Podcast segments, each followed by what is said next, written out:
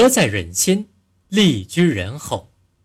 宠利无居人前，德业无落人后。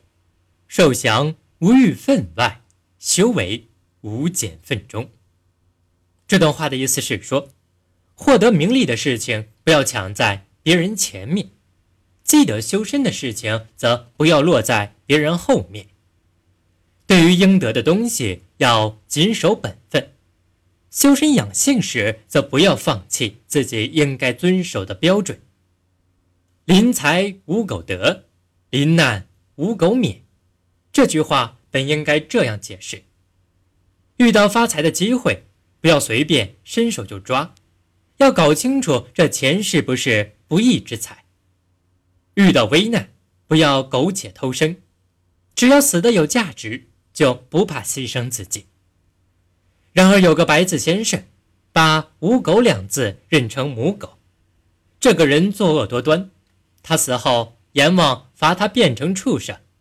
他说：“变成畜生是我罪有应得，不过我要求变成一只母狗。”阎王觉得稀奇，于是问道：“变成母狗有什么好处呢？”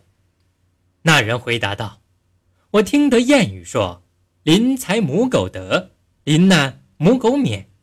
当只母狗岂不是好处多多？”阎王听了，大笑不止。分者，度也。